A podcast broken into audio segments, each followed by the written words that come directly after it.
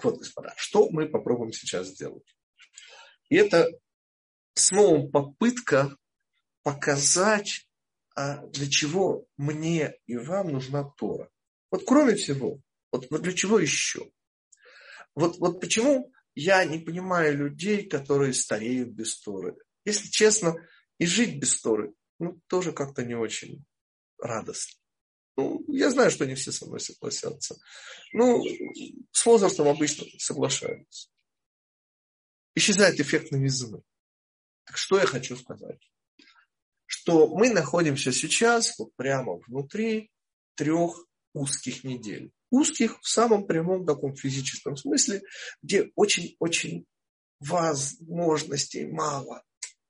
Вплоть до дыхания в конце, ну это уже 9 ава, просто будет даже дышать тяжело. И без всяких коров. И для того, чтобы вот я подумал, о чем и как мы сделаем этот урок, я подумал, быть может, мы сделаем удивительно простую вещь. Ведь когда мы говорим вот языком мудрецов о том, что Всевышний пролил свой гнев на камни и э, деревья, а речь идет о храме, а речь идет о катастрофах, и не одной, и не двух, и мы же помним, сколько всего произошло вот в эти три недели, в особенности 17-го Тамуза, 9-го ава. И 9 вы помните, там такой послужной список, вплоть до, там, я не знаю, последний день, э, когда евреи могли находиться в Испании. Пришелся ровно на 9 ава, это был месяц август 1492 года. И так далее, и так далее. Там очень длинный послужной список. Мы о чем? Дело в том, что ведь, как мы знаем, человек – это маленький мир.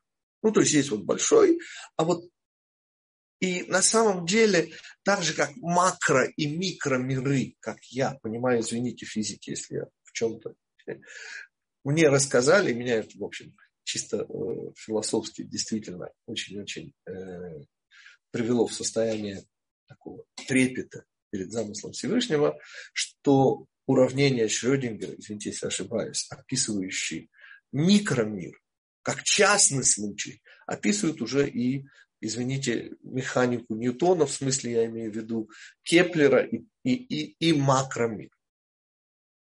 То есть, по сути, замысел Всевышнего, он один, потому что Всевышний один, и замысел Всевышнего один, и Израиль один. И вообще, как мы знаем, числа 2, 3 – это двоение, утроение, особого смысла не имеет. И в конце будет, конечно, один истина – это категория 1. Так что я хочу добавить? Что получается, у нас есть возможность заглядывать вот в маленький мир человека и что-то понимать про большой мир. Как я это всегда говорю, можно смотреть в Тору и, и дай Бог видеть мир, а можно смотреть в мир и понимать глубже Тору. Так вот, нечто подобное мы сейчас с вами сделаем. Конечно же, в основе будет то, что я уже сказал. Замысел. Замысел Всевышнего. И этот замысел, конечно, не исторический, потому что я и отставляю как для отдельного рассмотрения тему Иоанна Мучителя, и же с ним товарища Хмельницкого, и же с ними всяких Чингисханов и прочее. Мы же с вами сегодня поговорим о боли, об утрате и ключиком к пониманию вот этих вот страшных трех недель будет как раз не гибель храма, а гибель, не дай бог, наших близких. И понимаете, ведь на самом деле боль, она и есть боль. Вот при всем как бы уважении к нашим близким, но когда у меня болит, сравнивайте с собой, не знаю, зуб, да что угодно болит, физически болит, и, и боль от ухода там мамы или папы, они вполне сравнимые боли. Я сейчас не говорю, что больше, что меньше, но боль, она и есть боль. Она, понимаете, у эскимосов боль. Она боль. И что? А то, что помимо, так сказать, терапии, вот, которая уход и утраты, не только близких, утрата, я не знаю, вот, вот, вот это для нашего тогдашнего ученика, а ныне весьма и весьма э, уже не совсем молодого человека, вот просто бомба, которая попала в школу, в которой он когда-то учился в Салтовке. Ну, ну неприятно, господа. Так мало того, что неприятно, оказывается, и вот об этом мы сегодня поговорим, нужна терапия. Потому что если от вас, не дай бог, а от всех уходят родители, и даст бог родители, но не дети, хотя бывает и это, но вот эта вот гибель, это боль утраты нуждается в терапии. И я вот о чем. Четырехбуквенное имя Всевышнего – это ровно то, что описывает еврейскую терапию утраты близкого человека. Ну, возьмем папу или маму, не принципиально сейчас. И я просто через свой жизненный опыт, поскольку я оказался, когда в далеком 2002 году, это уже 20 лет с хвостиком прошло, ушла моя мама, она ушла первой, папа ушел через полтора года, и я был в особых, как и всегда, вы Гитика знаете, я всегда все по-особому. Ну, ради вас, естественно, ради учеников. Но что я хочу сейчас? У меня был такой вот очень-очень опыт еврейский, реально еврейский опыт, вот в этом моем, как бы в кавычках, превосходство. Понимаете, я честно, хотите тупо, да, выполнял все, что наш еврейский закон говорит. Вот просто тупо. Три раза в день я вел молитву. Мне пришлось перейти с своего израильского противного, как я потом сегодня уже могу это сказать, произношение слов молитвы на ашкенадское произношение, ну и так далее, и так далее. Но я сейчас не о этих трудностях. Я всего лишь о том, что еврейский закон рассматривает четыре этапа. Четыре этапа. Этап номер один – это известие об уходе близкого нам человека. Вот это ошеломление в еврейском законе, это называется период онен. Знаете, я не посмотрел, как на русский это переводится, но это та самая ситуация, которую я сейчас буду описывать. Только вот, понимаете, когда четыре, мы же помним, что есть еще точечка, с которой все начинается. Или, по-другому, замысел Всевышнего. А он нам ужасно нужен. А замысел Всевышнего в данном случае, когда мы говорим об уходе папы или мамы, то замысел Всевышнего, в общем, одним словом, называется смерть. Вот такой замысел Всевышнего. Без обсуждения, почему, для чего. Мы сейчас все это понемножку. И оно осталось как бы за, за кадром, но, но понятно, что известие об уходе моей мамы, мне звонит брат, 12 часов дня, я сейчас не буду в подробности лезть, это не принципиально. Что да, принципиально, весь период до похорон, до когда самого близкого тебе человека кладут в землю, вот этот период по еврейскому закону, он очень напоминает смерть. Твою, твою, то есть твоего вот живого существа, которое осталось на земле. Ибо, ну, сами посудите, запрещаются исполнение предписаний Торы. То есть, понимаете, вот я беру стакан воды, ну, естественно, беру стакан воды. Да? Да. Я не имею права сказать благословение. Вот в этот период от момента об известии ухода близкого человека и до похорон, вот этот первый период, и мы помним первый период, нам это сейчас нужно, чтобы потом мы вот трафаретик переложим его на вот эти три недели. И найдем ровно тот же замысел макро, что и в микро. Ну, начнем мы с микро. А как выглядит терапия? И это непонятно было мне тогда, понимаете? Потому что вот это вот ощущение ошеломления, этого не может быть, потому что не может быть никогда. Ну, то, что помните, я это цитирую вам уже в иной раз, мама последние 20 лет своей жизни говорила, только ты должен помнить, что я не вечный. И когда этот момент, что она не вечная, вдруг наступает, то понятно, ты совершенно к этому не готов, к этому нельзя быть готовым. И отсюда необходимость терапии. То есть, первый период, мы сказали, Аллаха, предшествует первому периоду только Всевышний. Потому что смерть дает Всевышний, и потому мы должны помнить, что вот есть смерть, это уровень кетер, те, кто учат с нами Кабалу, или те, кто просто слышали это слово, это замысел Всевышнего, это точечка. Первая буква четырехбуквенного имени – это период идеи, то есть вот эта идея смерти тебя реально коснулась. Семь дней траура, следующий период, после похорон, семь дней траура. Снова я, не дай бог, не пытаюсь вам пересказывать законы те, у кого папа и мама, даже, кстати, не имеют права эти законы учить. У кого папа и мама, слава Богу, жив. Итак, семь дней. И эти семь дней, это, конечно же, осознание, это бина. Это вот, это когда до тебя потихоньку начинает доходить, что произошло. Это семь дней. Через семь дней происходит удивительная вещь. Понимаете, боль, она по-прежнему нетерпимая, она рано, кровоточит. Но утренняя молитва седьмого дня. Тебя это, обратите внимание, это закон. Тебя один из молящихся, ну, к тебе же приходит меня, ты из дома не выходишь. Ну, я же... И один из молящихся дает руку и заставляет тебя встать, ты же сидишь низко. Тебя подымают, и, если хотите, пинком посылают куда? в жизнь. Потому что семь дней да, ты это делаешь, и тебя посылают в жизнь, а, а ты еще мертвый. Есть тебя... это бина или хахма? Конечно, уже заверампин. Это уже третий уровень. Еще раз. Уровень хохма – это само известие и до похорон. Следующий уровень бина, осознание, это ты семь дней сидишь и, и занимаешься одной единственной вещью. Ты пытаешься осознать.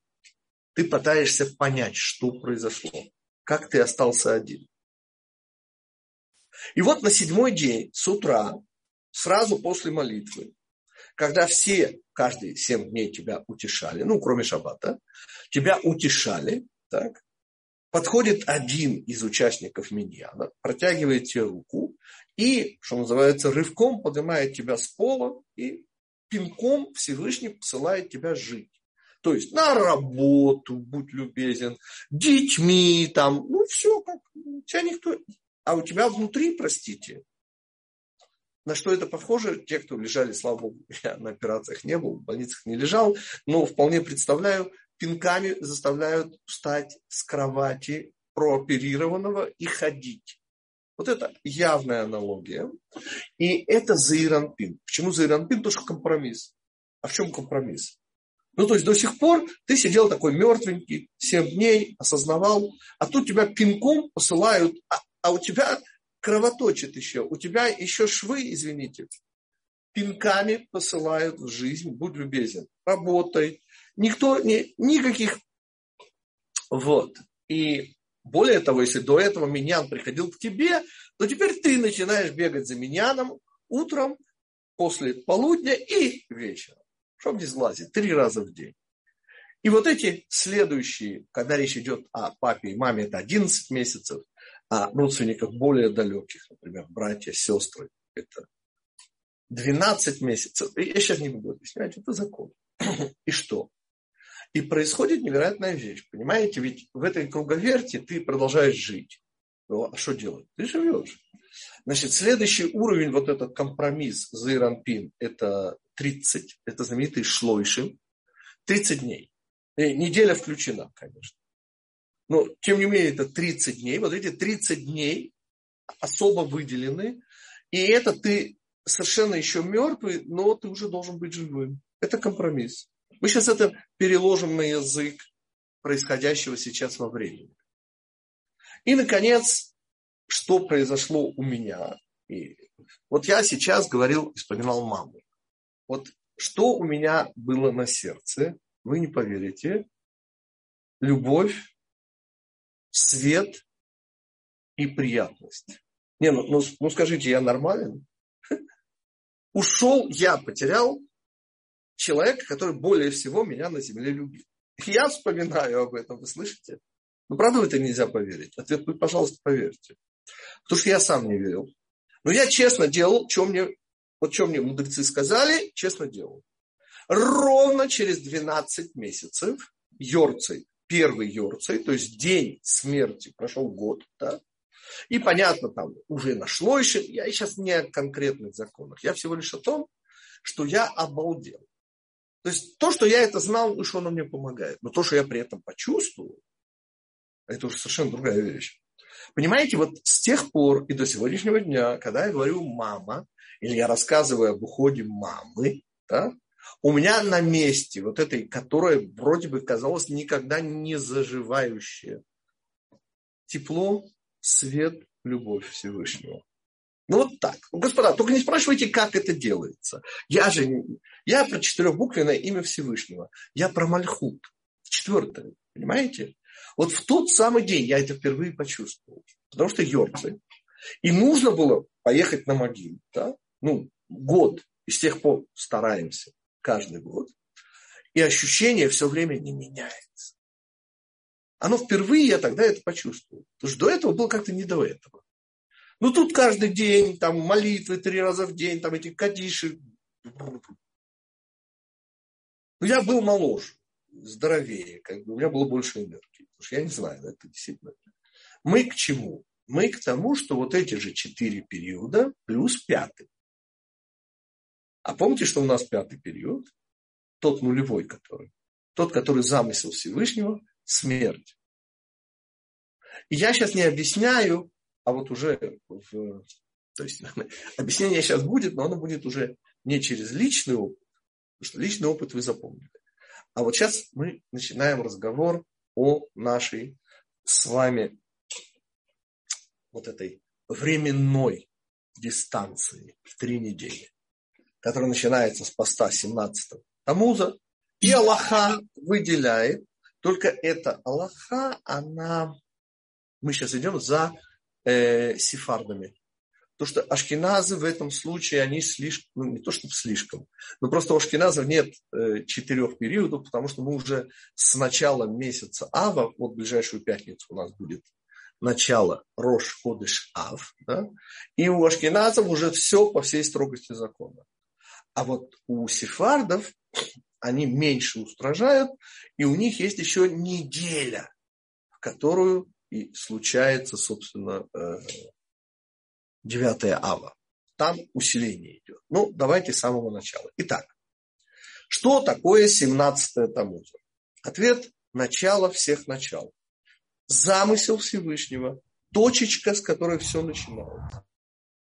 И я не хочу сейчас вспоминать про золотого тельца. Замысел Всевышнего – это отдаление, это когда Всевышний гасит свет, это когда истина перестает быть видна, это называется словом галут. Это утрата. Мы потеряли близость Всевышнего. Ну, хотите, идея же та же самая, что и мертвый человек.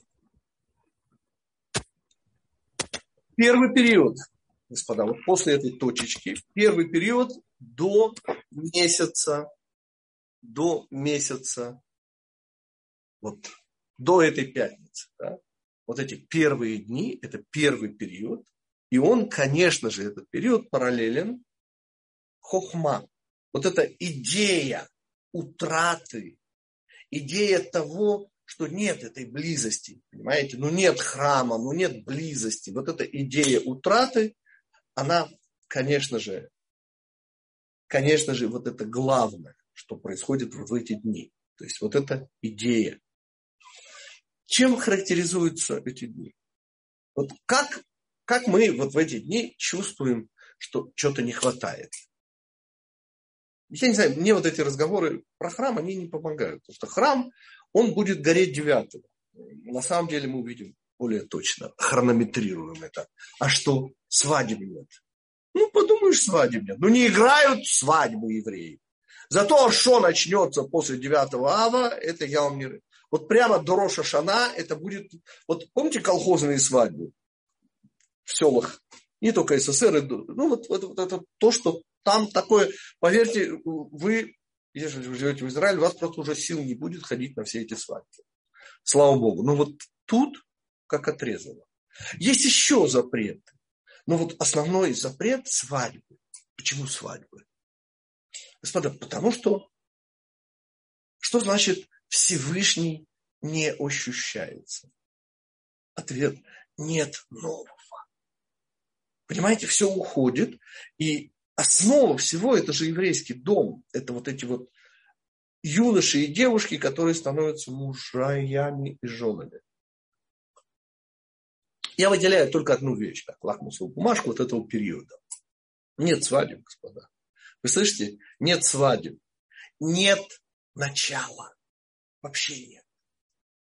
Нет новых домов. Дальше больше. Вот начиная с этой пятницы, с Алифа, Рошходыш, новомесячья, Ава, к этому добавляется удивительная вещь. Аллаха вообще запрещает начинание. Нельзя начинать строить дом, уже любой дом, не только вот этот еврейский дом, муж и жена, запрещен свадьбу. Да? Сказано специально, что если у вас судебная тяжба да, с неевреем, ну, вас вызывает там суд, постарайтесь всеми правдами и неправдами сдвинуть это на после. Вот с первого не покупают квартиру. Вот с первого ава не стараются не снимать и так далее, и так далее. Понятно, что есть исключения. Но мы сейчас об идее. Понимаете, если основа вообще новизны как таковой, это, конечно же,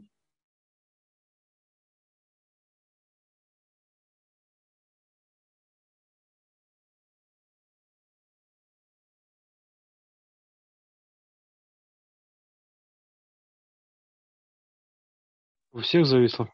Да, похоже. похоже. Нет, не у всех. Равгите, у вас зависло только что, выпустилась минута минимум. Не, не минута. Это так, да. Сейчас попробую снова войти. Сейчас уже все хорошо было.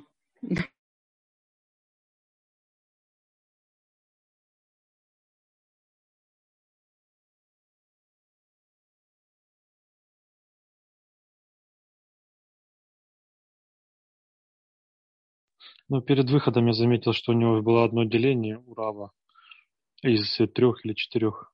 Ну, ну да, он сейчас на другую сеть перейдет, я угу. думаю, лучше станет. На самом интересном месте. Да, и как раз как в сериалах, да? Как раз хотела сказать, как в мексиканских сериалах на самом интересном.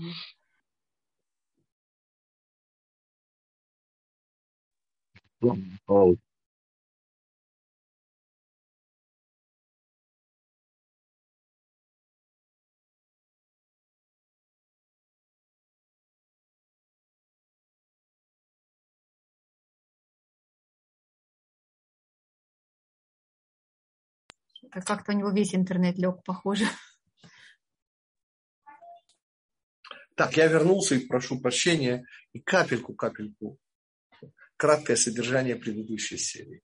Мы с вами, используя как бы, мой личный опыт, законы Торы, связанные с личными утратами, да, вот сейчас по трафарету переносим это уже во временные рамки. При этом мы обозначили Ют Зайн Бетамус, то, с чего все начинается, как замысел Всевышнего, то есть Всевышний лишает нас своей близости. Ну, в кавычках я не хочу вам цитировать Фридриха Ницше, но понятно, что ежели у нас в личной жизни это замысел Всевышнего смерть, здесь это, конечно же, отдаление Всевышнего, утрата ощущения близости к Творцу. И в переводе на человеческий язык, то есть мы переходим с уровня кетер, замысел Всевышнего, на уровень идеи, которую мы с вами воспринимаем, как мы эту идею воспринимаем, нет, господа, новых еврейских домов. Не играют свадьбы. Нет хупы. И вот это вот, по сути, основа всего. Это действительно это, это вот идея того, что вообще новизна, а следует на радость, исчезает. По нарастающей, с точки зрения, мы идем, конечно, сверху вниз, но нарастающая с точки зрения восприятия человека. следующий период будет осознание. Потому что когда не играют свадеб, как-то это немножко далеко, теоретично. Это идея. Потому что будут свадьбы. Их просто отложили сейчас. Но они же будут. И это выглядит... Но когда к вам приходят... И помните, это уже уровень бины. Это уже уровень, когда вам говорят, это уже уровень осознания, что вообще ничего нового. Вот будьте любезны, откажитесь от нового. Никаких вообще новых рубашек. То есть их, в принципе, не покупают уже и до этого. Но как-то еще можно было сказать, что да, я ее куплю, а одену потом в шаббат, условно. Так не делают. Ну, допустим. Здесь вообще ничего нет. Вот вообще нет начинаний. Вот вообще никаких начинаний. И это уже осознание, что нового вообще нет. Не только уже свадьбу, не только чужие люди становятся близкими, но вообще никаких начинаний. И в этом контексте, конечно, самый такой удивительный период, вот у Ашкеназов нет, потому что у нас все сразу. А вот у сефардов неделя, на которую выпадает 9 ава. Вот только здесь, Ашкеназы это уже с э, новомесячья ава, но только здесь отказываются сефарды от мяса и вина, от всяких проявлений радости. То есть радость уходит только внутри, она в туне, и никак снаружи ее нельзя проявлять. И вот это усугубление ситуации, ведь, простите, но если человек без радости, то почему он человек вообще? Ну, мы, собственно, толкаем сейчас идею уменьшения жизни. Вот как ни странно, идет вроде бы уменьшение жизни. Сейчас мы это сравним с личным опытом. Но вот это вот уменьшение жизни, следующий этап, вообще никаких внешних проявлений радости. Вот, вот вообще никаких. И, наконец, вот это апофеоз. Да.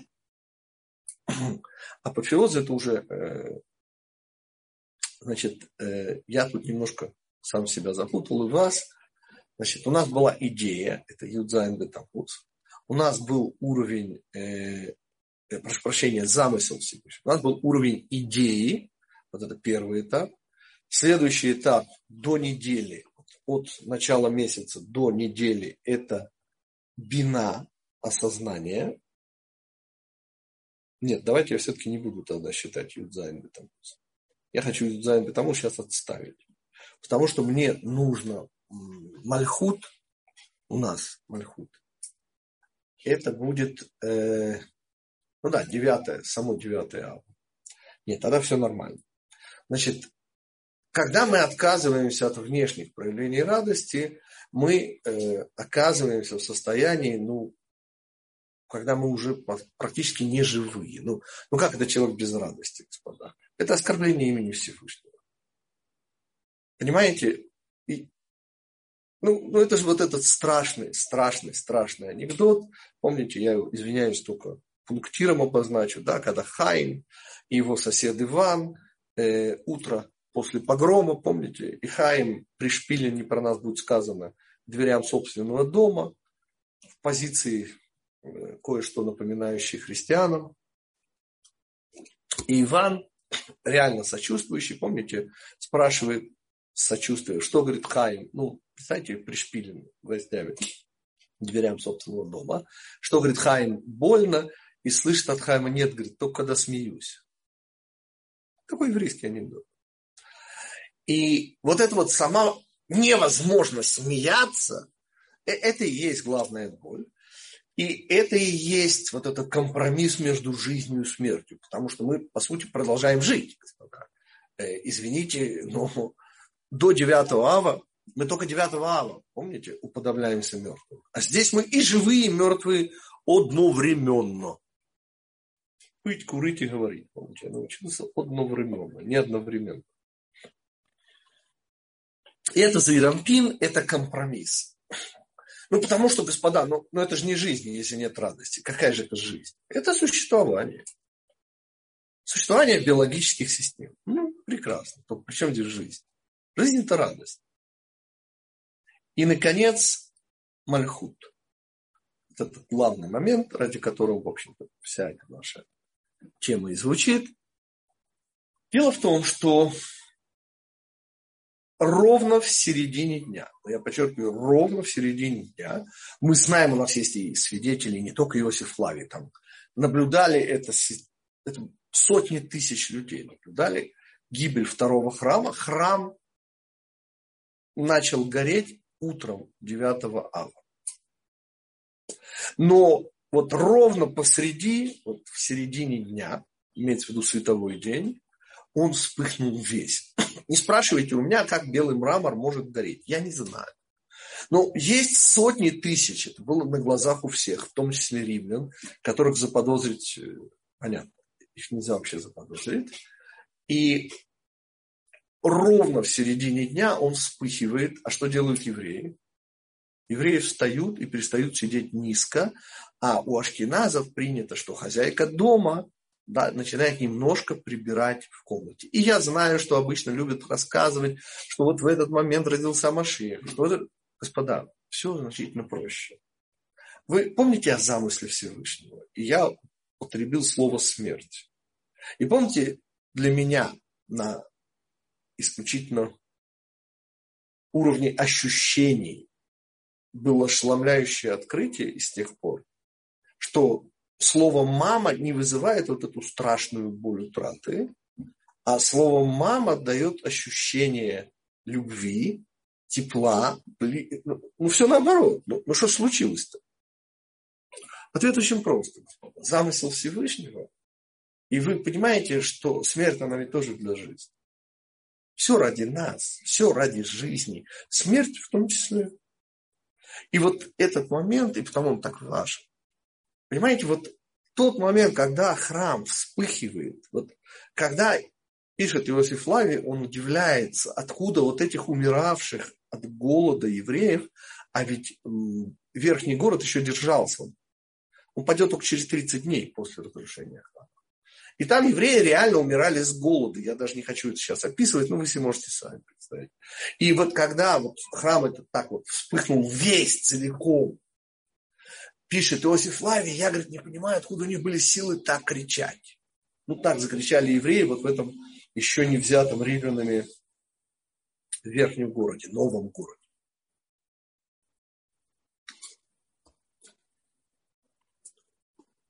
Оказывается, что мальхут – это принятие. Принятие чего? Если хотите, это раскрытие замысла Всевышнего. То есть, пройдя, только обязательно нужно пройти все эти четыре стадии. Включая вот, когда вас поднимают и толкают в жизнь, а вы еще мертвы. И вы в течение, я в данном случае, там, в течение 11 месяцев, три раза в день, без исключений на головные боли и насморк.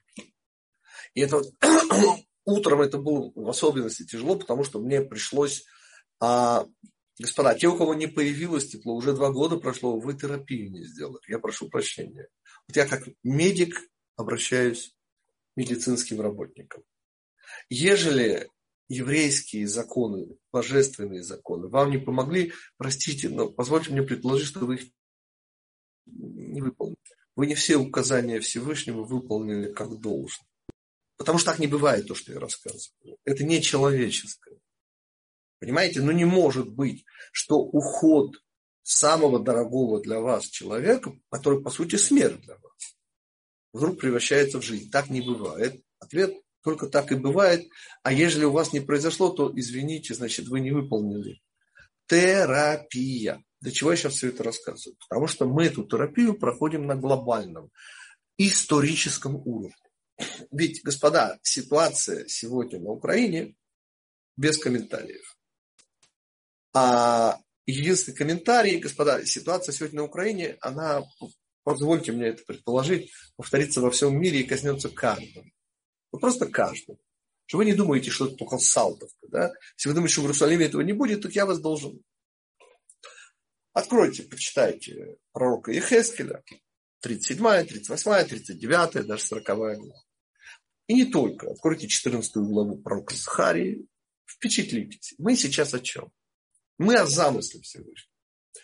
И оказывается, идея терапии – это просто идея того, что вы сначала маленький, а потом вы взрослеете, а потом вы еще взрослеете, а потом, даст Бог, вы уже старушка, да, или вариантно старик, не принципиально.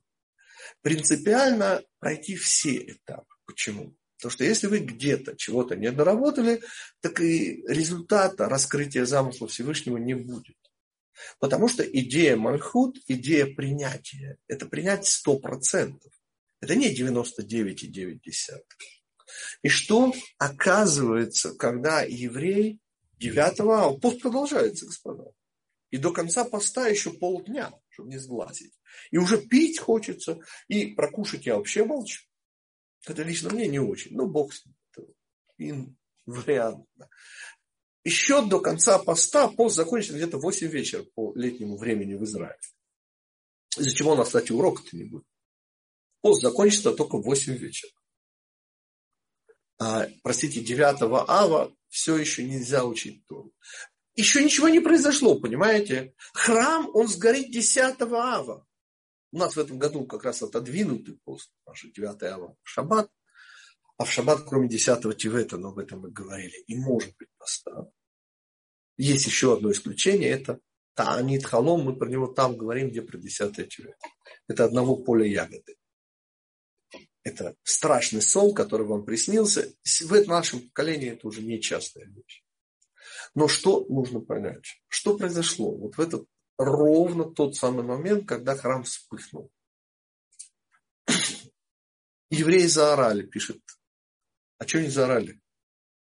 Они были дурные, в смысле. Ну, в смысле, что мы же умные, в смысле, что для нас это же уже произошло. Они еще были глупые, понимаете? Они еще надеялись. И только в середине дня, когда весь храм, ну, извините, когда начинает гореть белый мрамор, то, то вы уже понимаете, что это чудо. Ну, для них же, вы же помните, то есть, точнее, они же помнили, что первый храм ровно так же сгорел 9 ава. Вот ровно так же. Просто за 480 лет до того. Не, 480, там было 420 плюс 70. 490 лет до того. Ну, это же все евреи знали. И вот они видят, но они еще надеются. Но когда в середине дня вот оно все вспыхнуло, они так закричали, боль утраты. Что, собственно, мы должны из всего из этого понять? Удивительную вещь. Что жизнь невозможна без смерти что жизнь невозможна без утрат. И Всевышний сделал удивительную вещь. Он сделал смерть, смерть, которая не чужая, не которая там я в Иерусалиме, а вы в Салтов. Нет. Он сделал эту смерть, извините, частью жизни. И я конкретно совершенно повторяю то, что я вам уже говорил. Все, что происходит, происходит ради нас. Просто ради нас. И вся та боль а, каждому человеку в этой, ну, я же говорю именно о людях сейчас. Я говорю о людях доброй воли.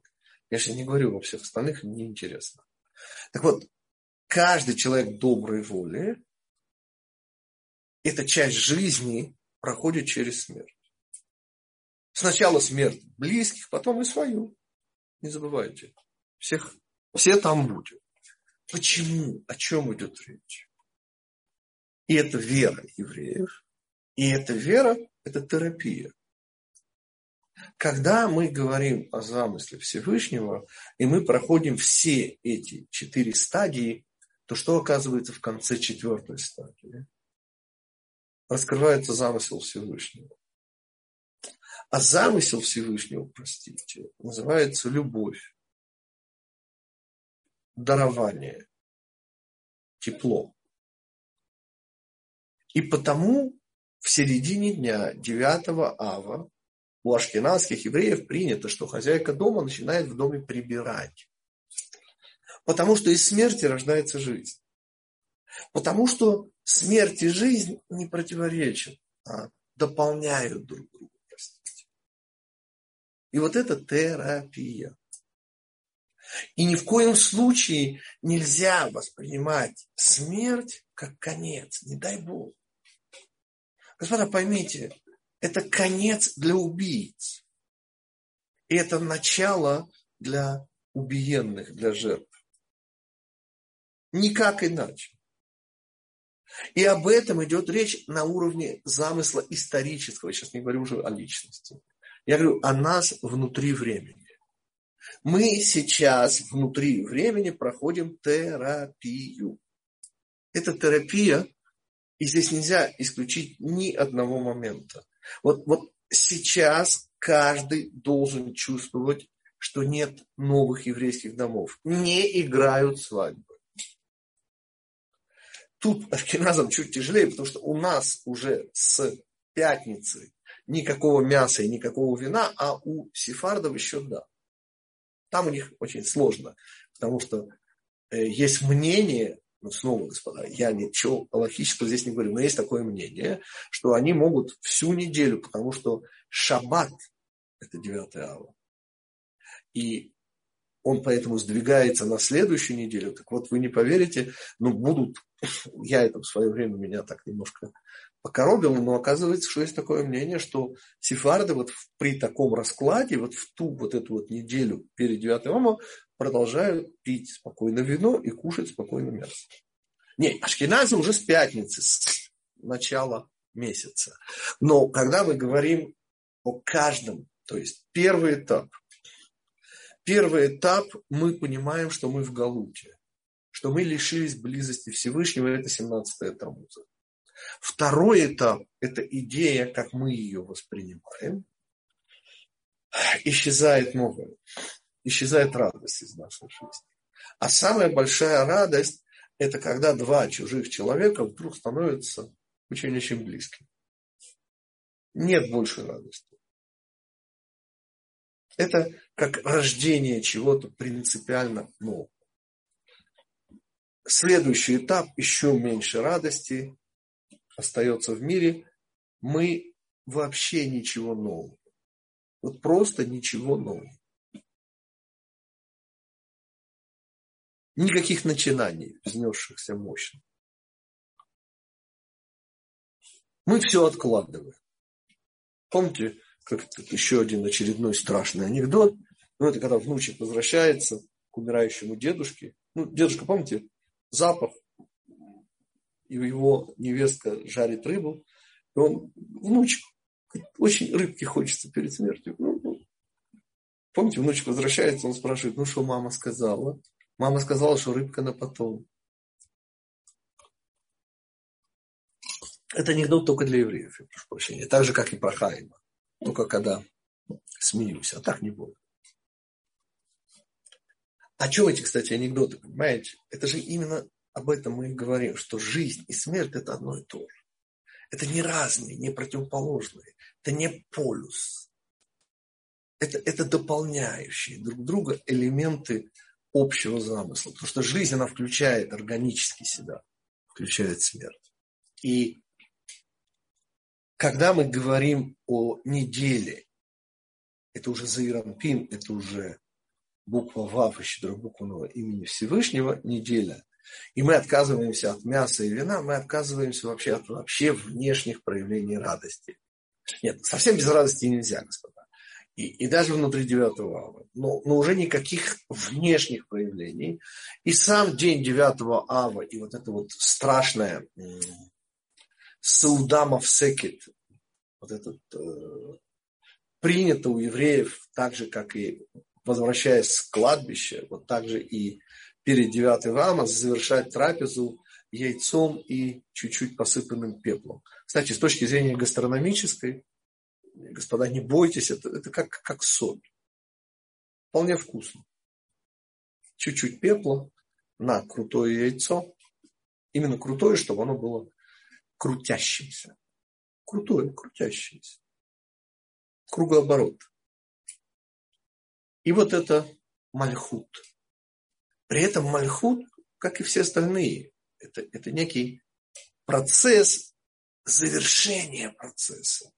И вот это основная идея. Когда вы принимаете вот все сто процентов, здесь происходит терапия. Потому что сто процентов нельзя 99,9. И потому в середине дня, когда храм полностью вспыхнет, когда уже даже тем, кто надеялся до последнего на чудо, уже стало все ясно, и они закричали, вот именно в этот момент, отсюда рождение Машиих, отсюда, что значит здесь родился Машиих? Это всего лишь значит, что жизнь начинается совершенно новая. Мы прошли эту терапию, у нас на месте 9 ава, и не случайно потом будет 15 ава. Вот эта связь, она очень важна. Это тоже займет какие-то еще несколько дней, не сразу еще. 10 ава, первую половину дня, 10 ава. Ну, в данном случае этого не нужно, поскольку у нас 10 ава, у нас отодвинутый пост, и это уже сразу можно. То есть мы сразу, у нас нет никаких ограничений, но там, где обычная 9 ава, еще первую половину дня следующего 10 ава, храм-то ведь сгорел 10 -го. Но оказывается, что там, где мы сделали все сто процентов, где мы почувствовали вот, эту страшную вещь, смерть, где мы прошли через третий период, где жизнь вместе со смертью, где уже никакой радости, по крайней мере, снаружи. И, и тем не менее мы живы. И, наконец, девятая ава где на пике 9 ава, вот вершина 9 ава, середина дня 9 ава, оказывается принятие. И вот с этого момента оказывается, что смерть – это часть жизни. Что смерть, вы будете удивлены, дает энергию для жизни. Не для новой жизни. Не мы удобряем, не дай бог, как говорили в СССР, почву для будущих поколений. Вовсе нет. А именно для нашей сегодняшней жизни, в процессе которой мы сейчас находимся. И, и смерть, и потому появляется тепло, и потому появляется свет. И наша задача, вот как домашнее задание этого урока, мы все еще находимся в своем, то есть в идее. Сейчас первый период, потому что 17-е Тамуза, это, конечно, то, что делает нам Всевышний. Это его замысел. Вот сейчас мы понимаем идею его замысла, и мы ее чувствуем, и мы ощущаем, что нет свадеб, что чужие не становятся своими. Следующий этап начинается в пятницу. Ну, Ашкеназы сразу все, но на самом деле по на руху еще как бы сефарды будут продолжать есть мясо и, и пить вино. То есть у нас будет осознание того, что нет ничего нового, нельзя начинать ничего нового, нет радости. Внешние ее признаки убираются по Аллахе неделю, когда выпадает 9 ава, и вот принятие всего, которое начинается с вот этого яйца с пеплом. Последняя еда перед 9 ава, мы вернулись в кладбище, и мы начинаем принимать. И на пике Мальхута, это середина дня 9 ава, происходит вот эта удивительная волшебная метаморфоза. Нет, еще ничего не началось, господа. В этот момент еще нельзя даже Тору учить. Ничего еще нельзя. Но мы уже встаем. И уже ростки вот этой жизни которая получила удивительный, как у нас говорят в Америке, пуш, удивительный толчок, дополнительная энергия. Дополнительная энергия, с которой мы потом уже придем в 15 ава, а потом будет месяц Илуль, и начнутся 40 дней, а в конце их 40 будет 10 дней, которые потрясли внутренний мир. Ваши вопросы, господа.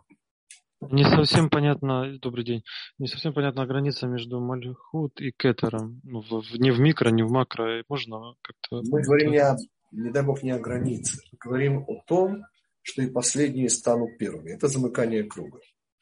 там, где мы принимаем замысел Всевышнего на все сто, там раскрывается замысел Всевышнего. А замысел Ой, я, может, оговорился. Хахма и кетер. То есть мальхут и кетер совпадают. Стопроцентный мальхут и замысел Всевышнего совпадают. Я, я, я говорил, что хахма и кетер. Вот где они а, различны? Это я всегда первое и второе речение. Какая разница? А, то есть это то же самое, только... Это же, да, только хохма – это когда мы, наше восприятие идеи, а мы там говорю идея, это наше восприятие, а, соответственно, кетер – это замысел, это его замысел. И оказывается, что только в конце Мальхут идея, когда она мною воспринимается, она всегда ограничена. Замысел Всевышнего безграничен. И только стопроцентное принятие позволяет этому замыслу раскрыться. А да, по времени, по, по времени это как? Вот это в микро, допустим, если траур, шива, э, я понимаю, это бина, а в... Двенадцатый месяц.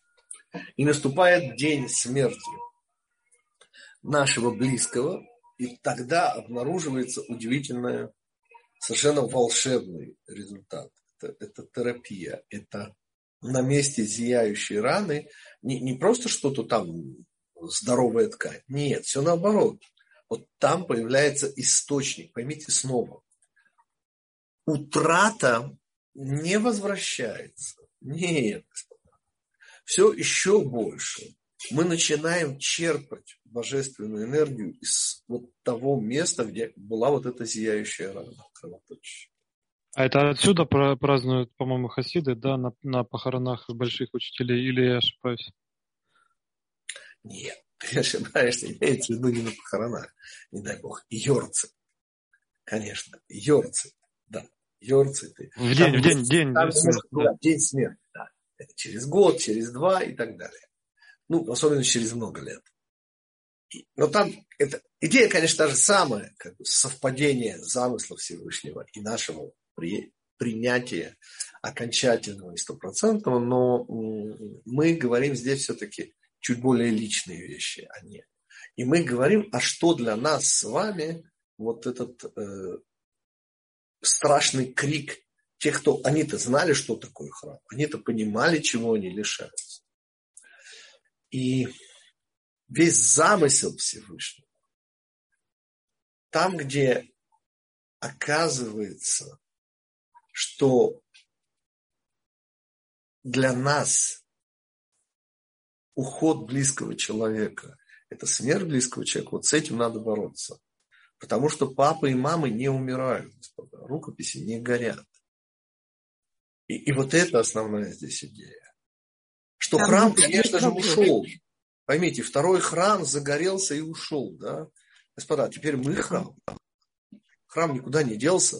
Просто он стал, ну, не очень, конечно, заметным, но это уже от нас зависит. Да, еще вопрос. Равгитик, да, а, простите, а можно предположить, вот если запрещено даже учить некоторые части, когда живы родители, если такую аналогию, что зерно или любой плод, пока он не оторвется от дерева, не упадет да. и как бы не окажется сам, да. Э, то не, не родится новая жизнь, не прорастет. Да. И так, точно так же по свету мы учим, что он, проходя каждый раз все семь этих миров, то да. происходит своего рода течение. Да. То, простите, сейчас, сейчас страшную вещь скажу от Ницше, не моя. Если да, Бог я умер, на него намекнул, но не цитировал. То получается в какой-то в какой-то момент. Да. Я не цитировал. Да, э, да, но, да, это я, это моя. Э, я, ну, я домыслил, зная, что он ну, это говорил. Ради Бога, ради Бога. Мы говорим сейчас, я хочу вспомнить недельную главу. Помните, недельная глава Матот. У нас в Израиле ее читали в этот шаббат, у вас ее будут читать. Следующий, суть не в этом. Она всегда, вот всегда без исключений, вот эти три узких недели. И помните комментарий, я его только сейчас вспоминаю, только заголовочком, седьмого Любавичского Рэбе, о том, что шевет – это ветвь, а мате – это палка. Ну ведь палка – это же та самая зеленая живая ветвь, да, из которой как бы все высохшее И она как бы мертва, но что оказывается? Как закалялась сталь? Она теперь стала палкой, потому что, извините, идея того, что можно отразить удар веткой, простите, а палкой вполне. И если вы, вот я в этот раз, когда читали мы сейчас главу, сейчас, сейчас поймете, я подойду к вашему. И когда мы читали эту главу, я вдруг обратил внимание, что очень много текста, и речь идет об обетах, клятвы, обеты, и что-то все о женщинах и о женщинах. А ведь, простите, обеты... И, и Пинхас тоже, простите. Но про Пинхас у нас есть специальный комментарий про женское начало Пинхаса. Я сейчас не хочу это начинать. Там тоже женское начало. Там эмоции. Так что я хочу сказать? Конечно, речь идет об эмоциях, господа. Потому что рукописи не горят, я это прекрасно понимаю. И наши папы с мамами, и наши близкие не умирают, простите. Это страшилка для детей младшего духовного возраста. Поверьте. А что? Ну, ощущение, господа. Ну, в ощущениях. Ведь так хочется, я не хочу продолжать. Я к чему? Понимаете, почему недельная глава все о женщинах да о женщинах? А что, мужчины не берут обеты? А что такое обед, простите? В чем идея клятвы? Обета. Ответ очень просто. У вас есть желание, так? И вы хотите, чтобы это желание у вас было всегда. А как это? Ответ очень просто. А вы превращаете это желание в обязанность. Да? Вот вы, например, условно, я привожу какой угодно такой пример, вам хочется вставать пораньше. Ну, там, молиться там. И вы берете на себя, что вот это желание навсегда. И понятно, речь идет об эмоции. И понятно, что в этом мире, господа, у нас проблемы с рацио, конечно. Но какие у нас проблемы с эмоциями, господа? И когда мы говорим об утратах, да, ну, маленький пример. Снова, представим себе некого человека, смерть папы дает ему миллиарды. Ну, наследство. Ну, извините, но деньгами же нельзя заменить папу. Ну, ну, ну, ну. То есть как? Головой вы все понимаете. Но, но боль в сердце, понимаете, и когда под утро, вспомнив о креолке, Понял он, что в сердце боль не может погасить, выстрелил в себя он, чтобы навек умол птичка. Ну, потрясающая пародия. Гениальная совершенно. Мы о чем? А понимаете, на чем построен выбор? Вот есть рацио, а вот есть эмоция. Нет, головой все понимаю, но, но вот отчучение. И потому идет недельная глава. У нас вот в этот период, понимаете, у нас большие проблемы с эмоциями. У нас всегда большие проблемы. Но вот эти три недели предназначены для терапии эмоций. И терапия эмоций идет через рацию. Но результат – эмоция. То есть мы должны понять, что Всевышний скрыт. И как любят говорить и до Ницше, это помните? А, например, Аман, достопочтенный, кто помнит Амана. Он еще говорил? Старым стал, плохом стал. Кто? Всевышний. И целая тема. Что значит Всевышний старик? Там как раз речь идет о том, что он в нас не нуждается. Что у него уже все есть, он уже в этом мире имеет все, и Израиль ему не нужен. Это был Аман такой. То есть мы должны обязательно пройти вот через эту эмоцию. Что, неужели я один? Что, что неужели Всевышний не поможет? Что вот, вот эту эмоцию надо, терапия нужна для нее. И потому Ницше я намекал на него. А, Равгитик, разрешите тут еще один нюанс, что получается нельзя надеяться на чудо, и также нельзя нарушать обеты. Но тут мы подразумеваем, что если есть мудрый отец или муж, то у него да. есть такая да. сила Снова, избавить Андрей, от обеда. Да. Именно об этом идет речь. Кто у нас в данном случае? Всевышний у нас муж или отец, как хотите. Может так на него смотреть, может так на него смотреть. И что? И нам может, не дай Бог, показаться, что усё на букву У. Усё, что нажито непосильным трудом. Портсигар золотой. отечественные. И куртка замшевая импортная. И понимаете, что нам делает Всевышний? Он нам показывает вот эта середина дня 9 ава, вставайте. Потому что смерть тоже служит жизни. А все служит жизни. Да, есть те, кому это принципиально не может помочь. Но про них неинтересно говорить. С ними и так все понятно. Разумные животные. Кто-то больше, кто-то меньше. Ну, разумные животные, так же, как и ангелы, о чем там говорить. Ничего интересного. Да. В ангелах нет ничего интересного. И в разумных животных нет. Ну, ну, ну какой смысл обсуждать Чингисхана? Ну, кому это интересно, простите? Ну, животное. Ну, разумное. Ну, обладал такими и такими и такими. Ну, так и у тигра тоже. А лев-то тут вообще. Там ну, всегда ну, 2 плюс 2, 4. Да? Или тигра. Кому это интересно? Да, еще вопросы, господа. У них всегда 2 плюс 2, 4, да? Ну, вот этих, да, всегда все одинаково. Добрый вечер, Авгитик. Скажите, пожалуйста, да. Э, если умирает муж, может ли жена читать Кадиш? На этот вопрос, вот конкретно, лучше задать вопрос ведущему раввину, то, что называется. Значит, э, дело в том, что есть несколько мнений, и обычно нет. Вот, э, обычно нет.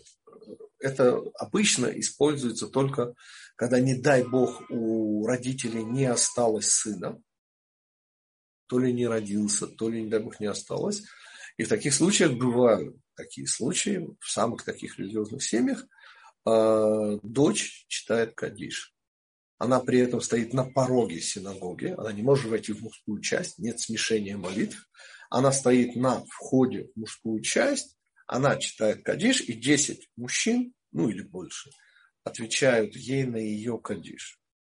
Но в обычных случаях так не поступает. В случае э, мужа и жены э, это нужно задавать вопрос очень сведущему, потому что обычный ответ нет. Ну, быть может, в вашем конкретном случае надо задать вопрос. Да, еще вопросы. А, спасибо. А когда нет нового, это Тору тоже, в Торе тоже касается изучения Торы? Да, мы же не можем 9 ава учить Тору. Кроме а того, 9. что касается... То есть мы не имеем права делать открытие. А, 9. вот это, да, я хотел сказать. Открытие новое. Девятое ава, господа, это вот мы должны переживать. Эмоция и еще раз эмоция. И вот когда мы эту эмоцию исполнили до, до завершения, дошли до завершения, вот тогда открывается удивительная вещь. И а, за неделю, а за неделю до, ну, за неделю вот эту с пятницы и по последние вот эти неделя, в которую обычно 9 ава. Господа, у нас сейчас необычная вещь, у нас 9 ава шаббат, и у нас, по сути, нет 9 ава, у нас 10 ава. Но когда вот, вот эта неделя, она лишена всяких признаков радости. Внешняя радость вообще запрещается. Спасибо. Хорошо, господа. Значит, напоминаю, что, во-первых, всем хорошего месяца Ава в ближайшую пятницу. У нас один день в этот раз. Будет первая ава в пятницу. Наш следующий урок, как обычно. Ну вот через две недели это уже мы опять уйдем в маленький перерыв. Всего хорошего, господа. Всего спасибо. хорошего, спасибо.